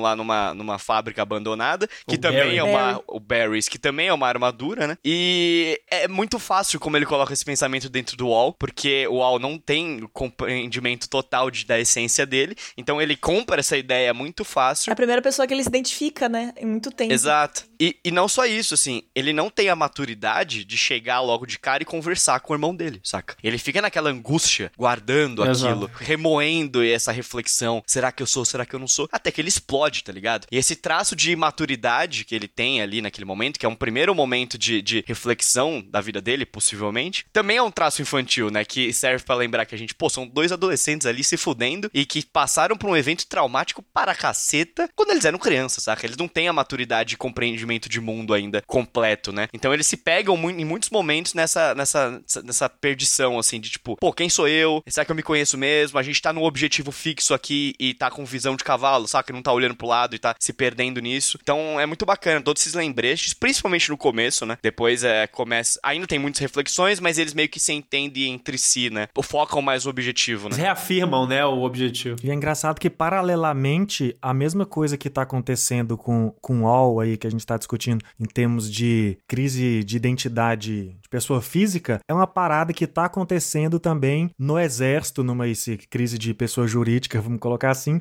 o negócio do legal da morte do Hughes em termos de narrativa é que ela, assim, ele descobre e a gente ainda não sabe tudo que ele descobriu, né? A gente tem indícios ali pelo que a gente tá assistindo. Então é uma forma da gente já saber que sim, tem algo muito errado, porque a gente antes tinha indícios, suspeitas. Só que a gente pega um personagem de confiança nosso e de confiança dos personagens que a gente confia e meio que bate o martelo disso, só que esse cara morre. Então a gente fica refém da história, né? Que a gente, pô, vamos ver agora como isso vai desenrolar. Então, ao mesmo tempo que tá tendo essa crise aí de identidade do UOL e acaba passando também pro, pro Ed, isso tá rolando também na outra organização que é protagonista do anime, que é o Exército, né? E principalmente na pessoa do Roy, do, do Roy Mustang aí. Por mais que essas histórias não estejam caminhando juntas naquele momento específico, na, se a gente olhar com mais um, né, a, a, o paralelo tá acontecendo na narrativa, né, as coisas estão avançando, a gente tá tendo mais respostas e mais descobertas de todos os lados, né, e até a gente vai ter aí essa relação com esses bandidos aí que, que a gente falou, que o Al cria essa identificação, e isso vai voltando também mais para frente, então assim, é isso que vai fazendo a gente a cada episódio, mesmo se você pode ensaiar que Fullmetal vai se tornar cansativo, ele pega uma parada e mostra, não, ó, isso aqui ainda é a mesma história que você tava vendo lá antes, sabe? E tanto é que para mim, essa parte, assim, após a morte do Hughes e até o episódio 20 e pouco ali, onde ele começa já a dar uma pirada maior pro lado fantasioso, é a minha parte favorita de Fullmetal, assim, se, se ele continuasse nesse clima aqui, já seria suficiente para mim, que é a parte que ao mesmo tempo a gente tá vendo essa influência da alquimia na vida dos moleques, influência não só física, como psicológica, como essa alquimia está permeando o mundo, tanto para o bem como para essas coisas perigosas, sabe? E, e é um momento em que a gente está conhecendo mais a expansão desse mundo, tanto pelo lado dessa política,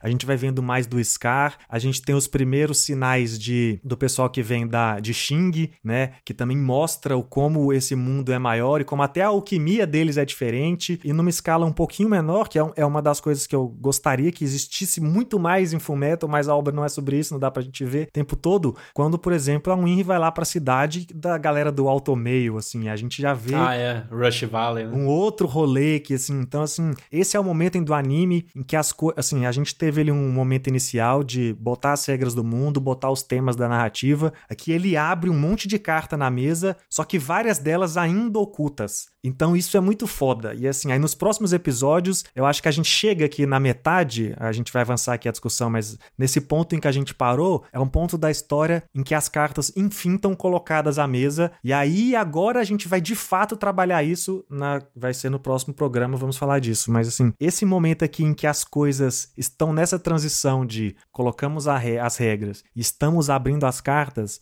é a minha parte favorita de Full Metal e é onde a gente de fato consegue criar as relações com os personagens a partir é, a partir não, para além da, das impressões que eles nos causaram nessa primeira parte, né? Que ou eles dão algum alguma surpresa, dependendo do personagem, ou eles reforçam o que estava sendo pontuado e falam, cara, a gente colocou ali ó, um mundinho que tinha duas pessoas fazendo isso e uma numa organização um pouco maior, mas aqui, ó, tem muitas coisas acontecendo e vamos te explicar a cada episódio um pouquinho disso para você ter toda as, todas as cartas reveladas, sabe? Então esse momento para mim é muito foda narrativamente que, de fato, assim, se você chegou até aqui em Fullmetal, é quando você sabe se você está totalmente fisgado ou se é só obra não vai ser para você. E honestamente ainda não que... conheço a pessoa que chegou e falou não é para mim, sabe? Ou você vai abandonar antes, talvez, ou você chegou aqui vendido. Que é quando até o, Ed e o Al começam a evoluir como personagens, né? Porque por mais que seja pouco tempo, por exemplo, aquele episódio que você falou de Rush Valley, que é quando eles presenciam o nascimento de um bebê, né? Eu sinto que tem uma virada aí até pros dois, de tipo, e pra gente mesmo, do que a gente tá sendo apresentado é, com a alquimia, até esse contato entre alquimia e natureza. Isso também acontece no episódio que eles. É, acho que isso é um pouco mais pra frente, né? Quando eles acham a sensei deles, que, tipo,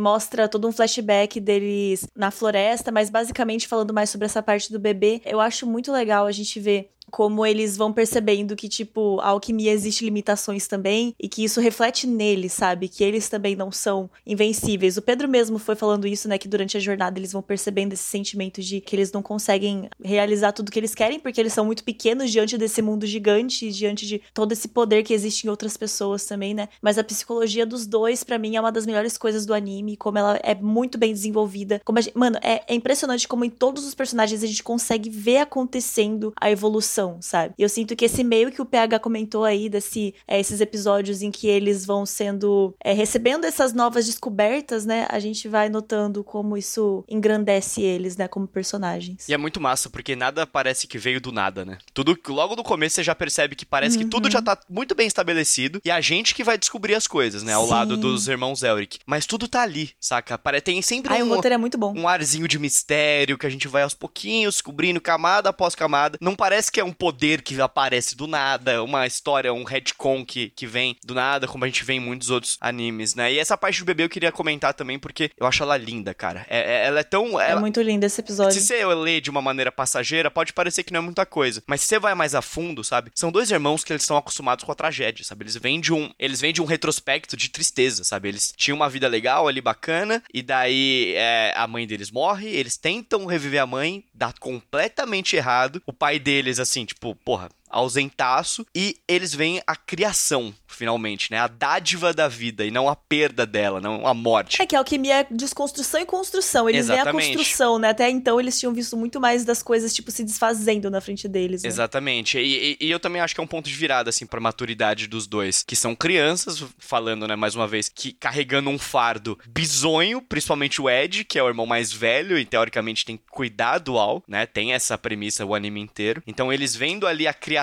de algo é muito bonito, cara. É muito, muito massa. Até puxando outros personagens, assim, né? Tipo, dando destaque pros homúnculos, né? Porque a, a gente tem ali uma, uma, um mini arcozinho, né? Do, do Grid, né? Que tem toda aquela cena, tipo, da introdução da, do Ling, é, da Mai, aí a gente tem, tipo, ah, o, o, os homúnculos quimera, o, o, Grid, né, que é o homúnculo da ganância, com a sua gangue de quimeras que capturam o Al, porque, ah, Irado. a gente quer saber o segredo da, da tua armadura aí, dessa transmutação. E aí, eu acho essa parte muito legal, e ela é rápida até, né, porque ela, tipo, sei lá, ela acontece ali nos dois, três episódios, porque aparece o, o Führer, né, o filho da puta master aí da, da do, do, país, que é um homúnculo também, o homúnculo da ira. Mas até então a gente não sabe. Cara, né? é muito da hora quando você descobre, né? Até então é a gente não sabe, a gente descobre. descobre. Só que é muito massa, para mim, esse arco do, do, do Grid, justamente porque eleva os homúnculos como personagens. Justamente porque a personalidade deles e a forma como eles estão agindo está realmente muito atrelado ao conceito de quem eles são, né? E eu, eu na realidade, tô me segurando muito para não falar muito dos homúnculos, porque eu acho que é, a Gabi até mencionou muito no começo, assim, tipo, ah, que é meio óbvio, batido e tal. Eu, eu, eu, eu fico me segurando porque eu acho que o final do anime, na realidade, é o que fecha, tipo, muito bem a. Tá, o que, que é, é o que eles são exatamente e o porquê eles são diferentes, sabe? É, e eu gosto demais. Agora, eu acho que aqui já na, nessa mini arco do Grid, eu já acho muito legal. Inclusive, ele é morto pelo próprio pai, né? A gente descobre que tem esse tal de pai, que é o pai dos homúnculos, e ele é desfeito né? Ele volta para sua forma primordial, que é a, uma pedra filosofal no, é, no pai, né? No corpo do pai e tal. Uma parada dessa simplesmente porque ele se, se nega a colaborar ali com a galera. Tipo, ele, não, não quero. A ganância, né? eu quero a minha parada, eu quero uhum. seguir os meus princípios. E, e, eu acho que isso, além de tudo, eu acho que ele, como personagem, sendo assim, ele conversa demais com a narrativa e as coisas que Full Metal conversa de uma forma geral, porque a, a Gabi, quando tava mencionando sobre o negócio da religião e tudo mais, eu leio essa, essa reflexão muito no, no aspecto de os excessos, sabe? Tipo, a visão de mundo muito quadrada. Sobre. Porque eu eu acho que liberdade e esclarecimento são coisas muito importantes, sabe? Tipo, porque justamente o ser humano ele, ele ele vive cercado de uma amálgama de nuances de vida, né? Trabalho, família, religião, enfim, são várias coisas que compõem a vida humana e o entendimento das pessoas como enquanto seres humanos em relação à vida, que transformar coisas em verdades absolutas é sempre um, algo perigoso, né? Então, e eu acho que o Grid ele é um personagem que ele os nossos personagens principais eles estão o tempo inteiro sendo a, os agentes que estão tentando se desvincular dessas verdades absolutas lutas, né? Eles estão sendo confrontados o tempo inteiro e evoluindo nesse sentido. Mas o Grid, ele vem, tipo, com essa, essa, essa simbologia de, tipo, meu irmão, eu não vou me adequar ao status quo que você espera que eu me adeque, sabe? Por mais que eu seja uma criatura que veio de você, não sei o que, eu quero que você se foda. E ainda assim, não foge do, entre aspas, óbvio, que é a ganância, tá ligado? Isso diz muito sobre a ganância, sobre quem ele é. Querer algo próprio, querer seguir o próprio caminho, querer mais, e querer mais, e querer ter a própria gangue, e por aí vai. Então, é, é, eu achei engraçado esse negócio que, que, de fato, são personagens, entre muitas aspas, óbvios, mas é perfeito ser assim, porque mostra a superficialidade de uma verdade absoluta que é propagada nos sete pecados capitais, sabe? Ele é luxurioso e acabou sabe? Não tem um, um, um 3D ali gigante, né? A princípio, porque como eles são mostrados a princípio, né? Eu concordo super que no final coloca uma camada de profundidade gigantesca no que são de fato esses homúnculos, né? Mas como eles são apresentados a um primeiro momento, se você vai numa visão mais reflexiva, eles são aquilo que eles são. E eles vão até o fim dessa forma, tá ligado? E isso para um mundo cheio de verdades absolutas, é perfeito esses serem os vilões. Não, então, quando eu tava falando sobre o, os sete pecados serem batidos, eu tava mais dizendo sobre design, porque essa questão deles representarem os excessos, igual o Pedro falou, também é, me pareceu muito legal e, e pareceu caber bem no anime, né? Porque justamente é toda discussão de poder, o poder que a alquimia traz, ou qualquer poder, no caso, sobre qualquer anime que se trate um pouco mais de política, né? A gente vê isso em One Piece, a gente vê isso em Attack on Titan e tudo mais, independente do, das consequências que isso gere, sempre é o poder usado de forma errada é, vai ser um problema. E na alquimia não é diferente. As pessoas que portam da alquimia, elas têm um poder em mãos. E aí, como elas usam isso, é, depende de, do que, que elas querem atingir, né? E as consequências vão voltar para si. E eu sinto que o pai, né, falando assim, esse personagem emblemático que a gente ainda não tem muitas respostas, é justamente ele trouxe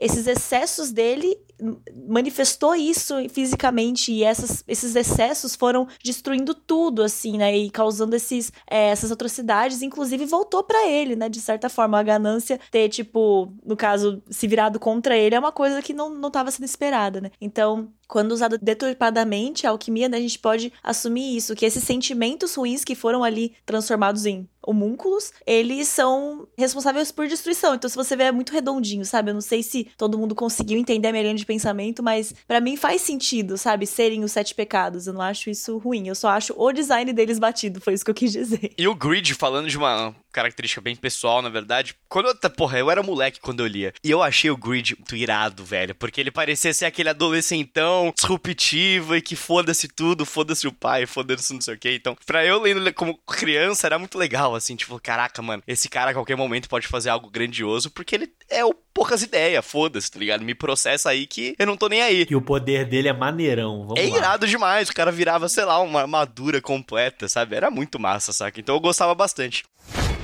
Full Metal Alchemist. Full Metal Alchemist.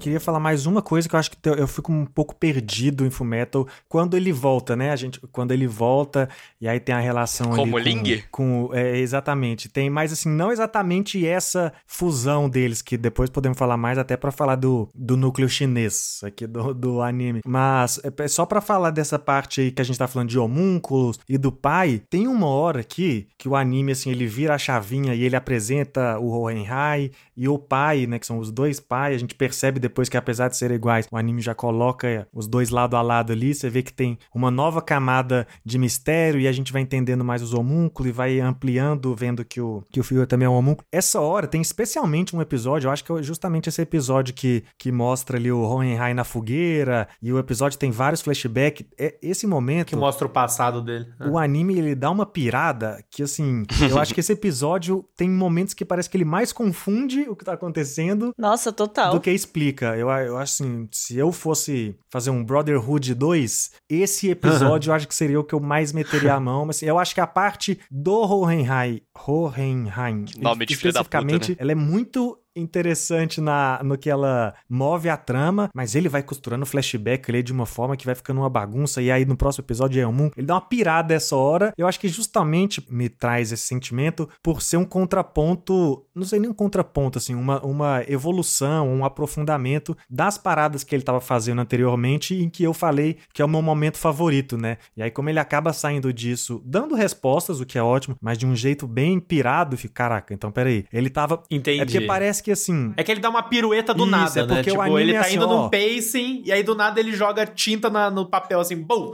Eu, eu entendo a estrutura como assim, ó, vamos contar a história aqui de um mundo de alquimia, beleza? Aí daqui a pouco você vê, ó, não é só alquimia não, tem uma trama política, policial Tem aqui mais muito coisa, forte. Aí quando você tá comprado que é sobre essa trama, ele fala, ó, mas sabia que essa trama na verdade é sobre monstros e não sei o que, fica louco pra caralho, e tem um cara igual ao outro e esse cara ia ter a mesma aparência quando ele conversava com a velha enquanto ela era nova e ele é igual ao pai das crianças, ele também é o pai dos É, é homúnculos. porque nessa hora fala, ele "Caraca". leva o mistério. Ele fala, opa, tem mais coisa ainda. Até agora eu tô meio sem entender É a hora que aí. ele joga um monte de coisa e fala, caraca, pirei. E é- É, e isso só vai se aparecendo depois, só. Exatamente. Não vai nem aparecer nessa primeira parte. E é aqui. foda, porque, tipo, ao mesmo tempo que ele joga um monte de coisa na sua cara, ele tem que tomar o cuidado de continuar o mistério, te deixar confuso do porque os caras são iguais, e ainda muitas outras nuances de roteiro, tá ligado? Eles não podem entregar tudo. Então, eles te dão muitos elementos pra você pensar sobre, só que ao mesmo tempo eles omitem tanta coisa, cara, que vai se resolver lá mais pro É final. o episódio E vem aí.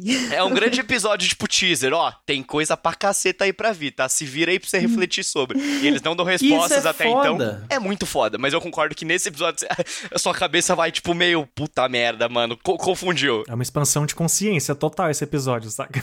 Mas é, tipo, é interessante, depois que a gente tem o arcabouço completo na cabeça, né? Você fica pensando, ainda você ainda pensa, beleza, isso é um episódio que tá tendo uma, uma pintura ali, indo numa linha, não sei o que, e do nada tem um, um rabisco no Uhum. meio, aí continua a linha. Só que aí você pensa, cara, ainda são 64 episódios, Sim, tá sim. ligado? Tipo, isso acontece, tipo, no 20 lá vai cacetada, e lá por volta dos 40 e poucos, 50, você vai ter a resposta. Tipo, aí você pensa, cara, não é, não é tanto também, sabe? E mesmo assim, as coisas que são colocadas aqui Mas é pra endoidar são mesmo. ou, ou reflexões sobre coisas que já aconteceram e eles nos resituam com algum flashback, ou uma preparação muito coesa com o que vai acontecer. Então, assim, é um sentimento de confusão que talvez seja até a intenção da obra mesmo para nos preparar para novas novas paradas, assim, sabe? Pra uma nova camada de discussão. É uma pirada, assim, assistir, mas é. Eu acho que é o que marca principalmente essa loucura, para além de tudo, é, é até a transformação do, do orgulho no, no monstrão lá, e aí você vê que realmente. É uma Sim. inveja, não é? Tem, é, inveja. Inveja. Falei errado, é porque eu tava tentando lembrar aqui os nomes, porque os meninos falaram. Eu só lembro dos nomes em inglês. Eu só falo em Gringo. Vale até a gente mencionar que eu- tava falando ali do, do arco chinês e podemos entrar nesse arco agora pra falar desses personagens. Vale, como a gente citou aqui agora nomes e dublagem, uma menção. O anime Fullmetal Alchemist Brotherhood ele foi dublado há muito tempo atrás e essa dublagem se perdeu aí, assim, não tinha mais dublado em lugar nenhum oficialmente, né? Os piratas da internet ainda têm isso disponível e ainda dá pra assistir em vários lugares, mas recentemente foi feita uma nova dublagem atualizada. As vozes dos principais foram mantidas, Algumas foram trocadas, é, mas a qualidade se manteve. Eu não assisti inteiro na nova dublagem, mas já vi vários trechos. Eu assisti dublado e eu amei. Mas vale dizer que a principal mudança dessa atualização de dublagem é a dublagem do desses personagens que eu tô chamando de chinês aqui. Eles não são propriamente chineses, porque a China não existe nesse mundo, né? Mas é claramente uma alusão à cultura chinesa. Na primeira dublagem em português, todos esses personagens falam igual ao Cebolinha de uma maneira completamente estereotipada, Racista, né? péssima, assim, tira muito. Talvez, sei lá, na época que isso saiu, poucas pessoas estavam atentas a esse tipo de discussão, mas assim, é um absurdo tremendo e isso, felizmente, foi revisto na dublagem nova, mas só deixar isso pontuado aqui, assim, que foi um. eh, a- talvez até tenha partido de uma boa intenção, talvez na dublagem original os caras tenham um sotaque de fato, só que a execução. Porque não tem um sotaque chinês, não é um sotaque chinês. São Não, pessoas é- brasileiras falando É. igual cebolinha, como se isso fosse. Como E ainda fizeram o Xing falando igual idiota, sabe? Tipo, meio que trataram ele como um babaquinha, assim, sabe? Meio burro. É, então assim. Mas felizmente isso foi revisto na nova dublagem. Uhum. Então, assim, recomendo muito assistir dublado, que a dublagem é muito boa. Mas se você estiver assistindo por meios oficiais, é provável que já seja a dublagem correta. Se não estiver, faça o máximo pra já dar uma pulada lá pros episódios da frente em que aparecem esses personagens e já checa. Pra você não assistir isso, cara, porque assim, não é maneiro. Não, não, não. É bem feio. Apesar de que, agora assim, sem criticar a decisão de dublagem, os personagens são muito bons, né? E servem pra movimentar a his- história de forma muito maneira. Especialmente, eu acho, assim, a menininha, que é Fuan, é o nome dela? Fuan? Lanfan. Lan, Lan Fan. Cara, eu acho essa menininha, assim, principalmente a, a alquimia dela com, com faquinhas, é, espadinha. Ah, não. Você tá falando da criancinha. Isso. Essa é a Mai, não é? É, isso. A outra. Lanfan é a segurança do, do Que também é uma ninja. baita Isso, personagem é divertida, É foda, cara. é foda. Mas a alquimia com, com kunai, que não deve ser kunai porque é chinês, é, cara, é, É, É a muito distância, né? mesmo. É, é, é. é uma tecnologia incrível. Sem falar que ela sempre tá carregando aquele companion dela, que é o pandinha lá, pequenininho. Que é muito Sim. fofo, É. tá ligado? É muito Ah, eu tô bonitinho. falando Shin, mas o nome dele é Ling, eu errei. Mas enfim, é o Ling. E assim, é muito interessante esses personagens, porque de uma forma geral eles vão conectando junto da narrativa de formas interessantes, né? Tipo, tem todo o lance da alquimia da, do país deles ser diferente da alquimia de Amestres, né? Que é o- onde se passa a história aqui. Isso eu acho um detalhe aparentemente tão pequeno, mas tão importante pra mostrar como foi pensado, sabe? Assim, não, é, não é só, tipo, ah, eles só são os chineses que fazem alquimia. Não, eles fazem Exato, alquimia. não. Tem outra eles parada. chegaram é. à alquimia de outra forma, com outras paradas. Da mesma Uhum. forma que se a gente for ver outros personagens. E muda todo o panorama da, da, da, da narrativa, tudo, tá ligado? exatamente. Tipo, é, é, é tudo. Tu- tudo fica em volta disso, assim. Eles são muito importantes. E vão se inserindo nessas, nessas corridas contra o tempo. E aí é um grupo caçando o outro. E aí é tipo, dá, tem que fazer o plano pra tentar atrair o Scar, porque daí os homúnculos vão aparecer e a gente precisa descobrir mais sobre os homúnculos. E ele quer capturar o homúnculo. E aí, tipo, cara, é, é, é simplesmente genial. Tanto que, assim, duas partes, né, que eu acho que são muito importantes nesse, nesse espectro é, primeiro, aquela cena em que o, o pau começa a comer quando a galera tá separada, tanto que o, o Edward tá viajando, foi lá pras ruínas de Xerxes e tudo mais, e aí a gente tem toda uma perseguição aí, um combate dos homúnculos com o Mustang, o Havok, o Ha- o Hawkeye o Alphonse, que a gente tem, né, uma das maiores cenas também, uma das cenas mais emblemáticas de animes e, e- e também narrativamente muito forte, que é o combate do, do Mustang com, com a luxúria, né? Gente, ele queimando ela 50 vezes. É muito foda. Homem gostoso, viu? Nessa cena ele foi gostoso.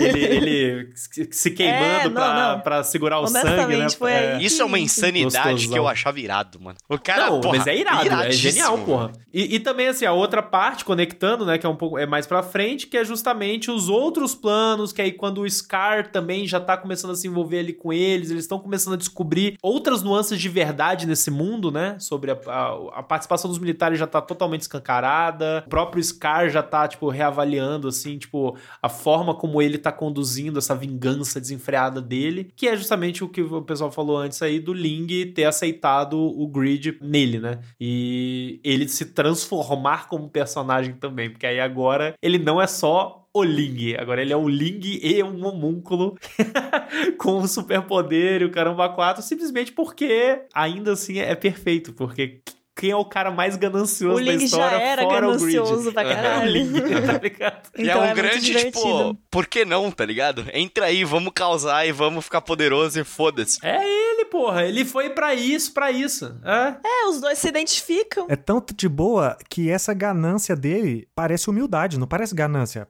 saca? Não, de uma forma que não parece que ele tá sendo ganancioso. Como a gente conhece. É porque se ele fosse ganancioso de verdade, ele ia lutar por isso, né? Tipo, mas não, tipo, ah, Como a gente conhece o personagem e sabe que o outro é o ganância, a gente consegue fazer essa conexão. Mas assim, a forma como ele faz. Não, é isso, vamos lá. É, é- é maluco, saca? Mas é, pode entrar aí, fica à vontade. é uma sacada muito boa que essa ganância dele já estava sendo construída e mostra a naturalidade desse momento, né? Mas ainda sobre isso dos militares, eu acho muito importante isso que, a- que o anime faz de, tipo, mostrar pra gente como essa parte da. que, que é o lugar, né? Todo essa, esse país está sendo é, monitorado pela ditadura militar, né? É o poder ali em, em- em ascensão. Então é muito legal, tipo, como. É, é estranho você começar vendo todo esse envolvimento do exército na história, você fica meio. Hum, os personagens todos ali do exército, meio nada a ver. Mas aí é legal de ver como eles vão trabalhando isso e mostrando que os que a gente mais gosta e os que a gente conhece mais profundamente são os que estão insatisfeitos ali com o que tá acontecendo e estão investigando isso e querendo mudar as coisas, né? Eu acho a motivação do Roy muito incrível. Eu acho um dos personagens com a motivação mais nobre e, e até bem construída, né? Porque é, existe essa, essa parte obscura dele, né? Dele ter sido um participante ativo na guerra e de ter matado muita gente e de ter passado por cima de pessoas pra conquistar o que ele quer, né? De certa forma, é uma coisa horrível também. Mas é como personagem, tipo, essa profundidade toda dessa dicotomia, né? Dele, tipo, querer chegar no topo pra fazer o bem, mas pra isso ele tem que fazer o mal e, tipo, participar de muita coisa ruim também. Eu acho muito bem feito na série. Isso com a Hawkeye também, que é uma personagem extremamente também bem construída e emblemática e que tem um passado muito legal quando a gente descobre sobre toda a guerra dela contando pro Ed. Essa cena é muito bonita. Bonita, assim, de ver a confiança dela com É ele. mesmo. Não, Não, mas é forte. Por mais que seja, tipo, uma cena horrível, né? Porque a gente sabe que isso acontece na nossa vida real. Por mais que ele seja com pessoas e uma toda uma sociedade fictícia, né? Terem reduzido eles a meros, tipo, objetos a serem usados para um bem próprio, sabe? Isso é muito horrível. Mas, e eles foram participantes disso. Mas o legal é isso, tipo, eu, eu sinto que o anime mostra o tempo todo como isso ainda existe consequência neles, sabe? Eles não ficam assim, ah, beleza, a gente fez, mas a gente tá querendo recuperar, somos pessoas melhores por isso. Não, eles estão constantemente, tipo, sendo lembrados por, por isso, eles não fogem das consequências, eles não. Perfeito. Tipo, eles não querem pagar de heróizinho, sabe? Tipo, ah, porque e não... nem tá exaltando, né? Exato, o... ai, meu objetivo é muito maior que isso, foi um mal ah. a ser feito. Não, tipo, eles reconhecem não. que o que eles fizeram Pelo foi horrível. Contrário. E eles até, tipo, ficam assim, ah, tá, esse, esse aí que quer me matar, não me surpreende, não acho que ele, tipo, tá sendo idiota por isso, sabe? Então é, é muito legal toda essa. É, a forma como tudo é retratado com muita responsabilidade, né? Tanto a alquimia quanto essa parte mais política e é, mais de guerra mesmo que é retratada na história. Uhum. E é importante um personagem que é apresentado nesse, nesse momento, mais ou menos, do anime, que é o Kimball, que é o, o alquimista rubro, é isso, né? O, a, o psicopataço. É, que é basicamente um psicopata que tá, tá, ali matando geral na guerra de Chival e tá da hora com isso, tá querendo ver até onde vai o poder dele, tá ligado? É muito importante a presença desse personagem pra gente ter um contraponto também com todos esses outros militares que, que a Gabi citou, que estão carregando um fardo, enquanto esse cara não carregou fardo é nenhum, tá ligado? Eles gostou ele tá se divertindo. do que ele fez. Ele, ele tá se gostando, divertiu. Né? Então, já mostra esse contraponto entre militares e o que são de fato nossos, entre aspas, né, heróis aí, Roy Mustang, o Armstrong por aí vai. E ao mesmo tempo que a gente conhece mais sobre o Scar e sobre o passado dele e que é tristaço, tá ligado? Mas é construído de uma forma tão bem feita que quando ele revela que foi ele que matou os pais da, da Henry. Nossa, é muito forte. É muito forte, mas eu não consegui sentir raiva dele, tá ligado? Eu fiquei tipo, porra, não, não tem é como. compreensível pra cacete o que aconteceu, saca? É, é muito importante pontuar nisso tudo que às vezes tem gente que não. Não sei se tem gente que às vezes é, não reconhece ou às vezes só não quer, mas o fato é que ah, esse país, a Mestres, é uma. faz uma alusão muito clara à Alemanha pré-Segunda Guerra Mundial. Uhum. Uhum. Pô, se o cara chamar Führer não deixou isso óbvio pra pessoa. É. pois, pois é, é, mas assim, eu, eu, acho que é. Tem bigodinho.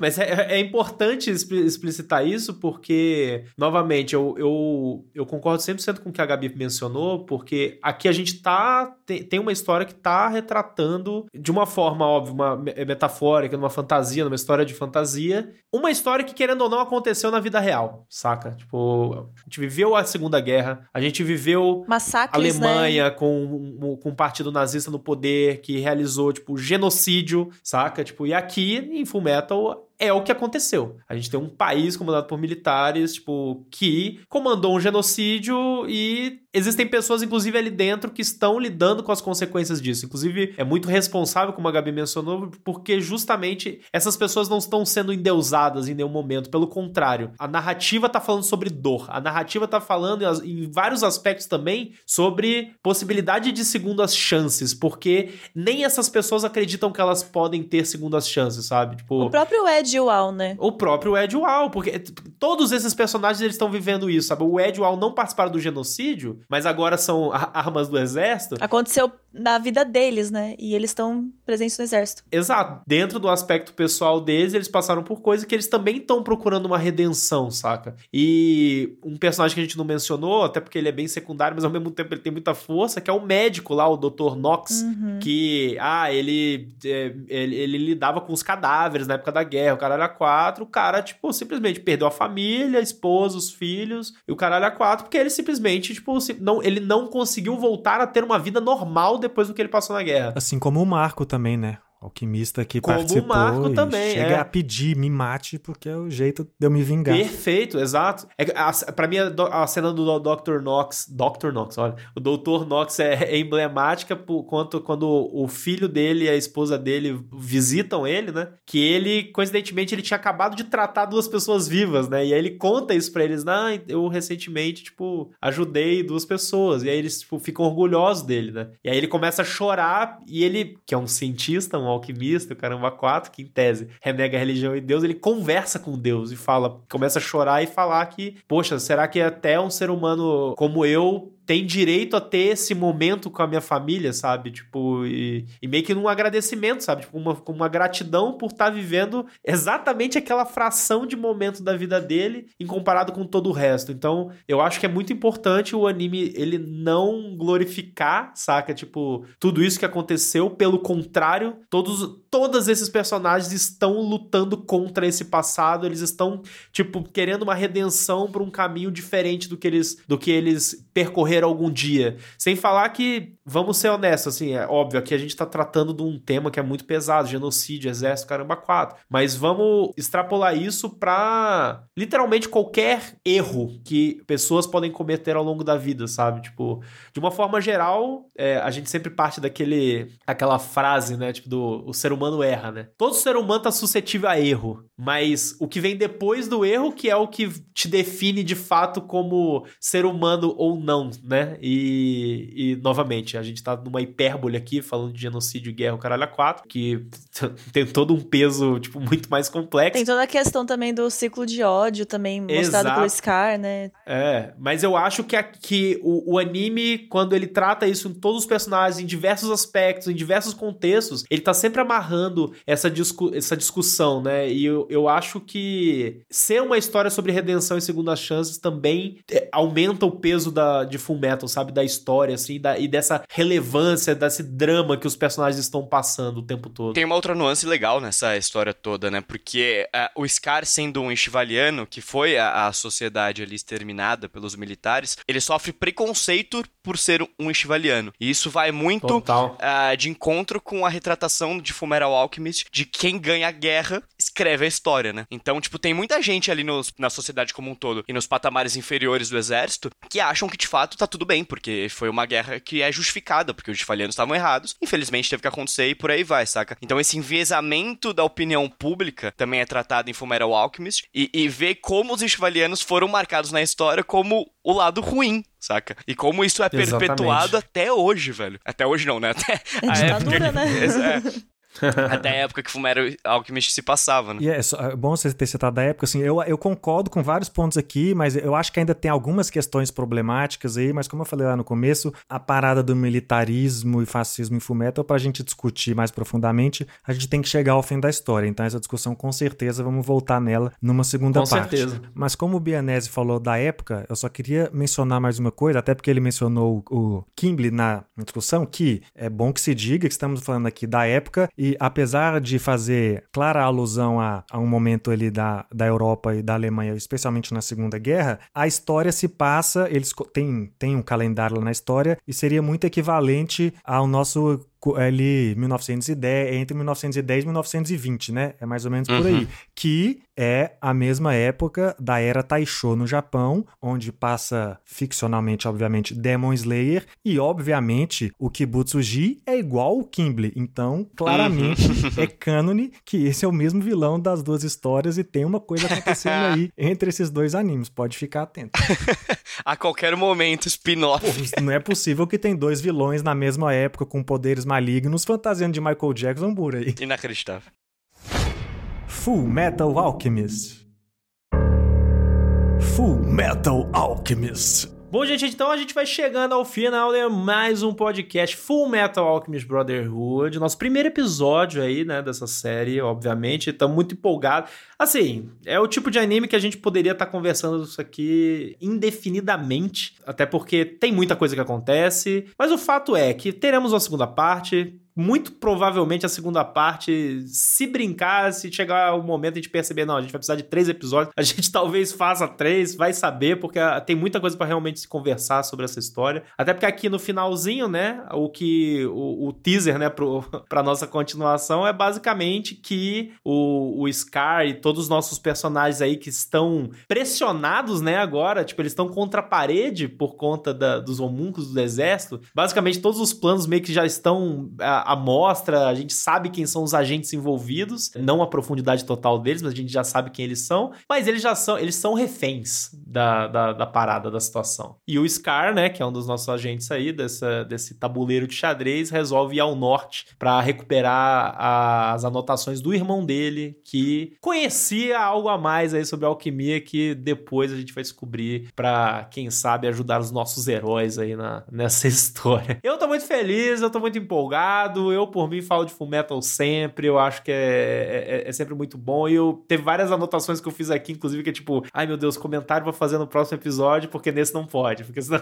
tá, senão vai estar tá revelando coisa da, mais pra frente, principalmente porque Gabi Zordson não assistiu ainda e vai ser bom ver a experiência. Eu receberia spoilers. é, não, vamos, vamos, vamos segurar. Essa é a parte oficial que eu nunca nem vi, porque até o 32 eu acho que eu assisti umas mil vezes esse, esse, esse pedacinho. Agora o resto vai ser a primeira vez de todas mesmo que eu vou estar assistindo. Vai dar certo, Gabi, é isso que importa.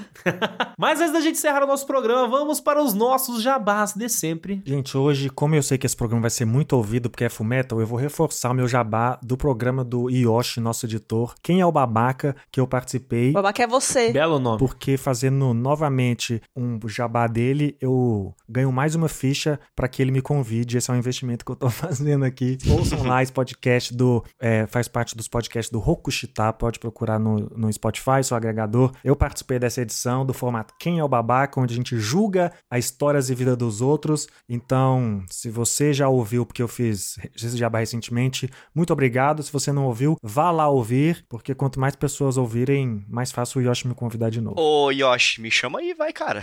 Me chama aí, eu cara. Tô com ciúmes, eu adoro, adoro que falar é de gente babaca, pô. Não tem algo Agora melhor na vida é poder falar de gente babaca sem pudor algum e sem precisar estar tá baseado na verdade? Não precisa, cara. Mas enquanto vocês não me encontram lá no podcast do Yoshi, vocês me encontram lá no Higiene Brasil, que é onde eu trabalho. Tem muita coisa de anime, séries, filmes. Então vai trombar nós lá. E quem sabe algum dia eu não chego no patamar de conversar com a Hiro Morakawa. Faz campanha lá que a gente dá um jeito. Bom, gente, meu jabá sou eu mesma, Gabi Tosati. Joga meu nomezinho nas redes que vocês vão me encontrar no Instagram, Twitter, TikTok, várias outras coisas. Enfim, é isso. Vou adorar ter os comentários de vocês nos meus trabalhos. E não se esqueçam de nos seguir nas redes sociais do nosso podcast, arroba Overdrive Animes, no Twitter, Facebook e Instagram. E também não se esqueçam de nos seguir no nosso canal na Twitch e no nosso TikTok, em arroba Animes Overdrive. E para conversar conosco sobre Full Metal, contar, falar seus comentários em relação a esse nosso episódio, o que, que você acha do anime, o que você gosta, o que, que você não gosta. Vamos engrandecer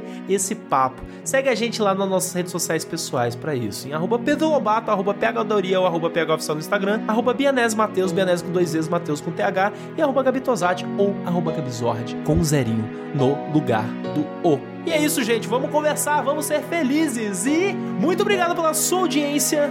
E até o próximo episódio.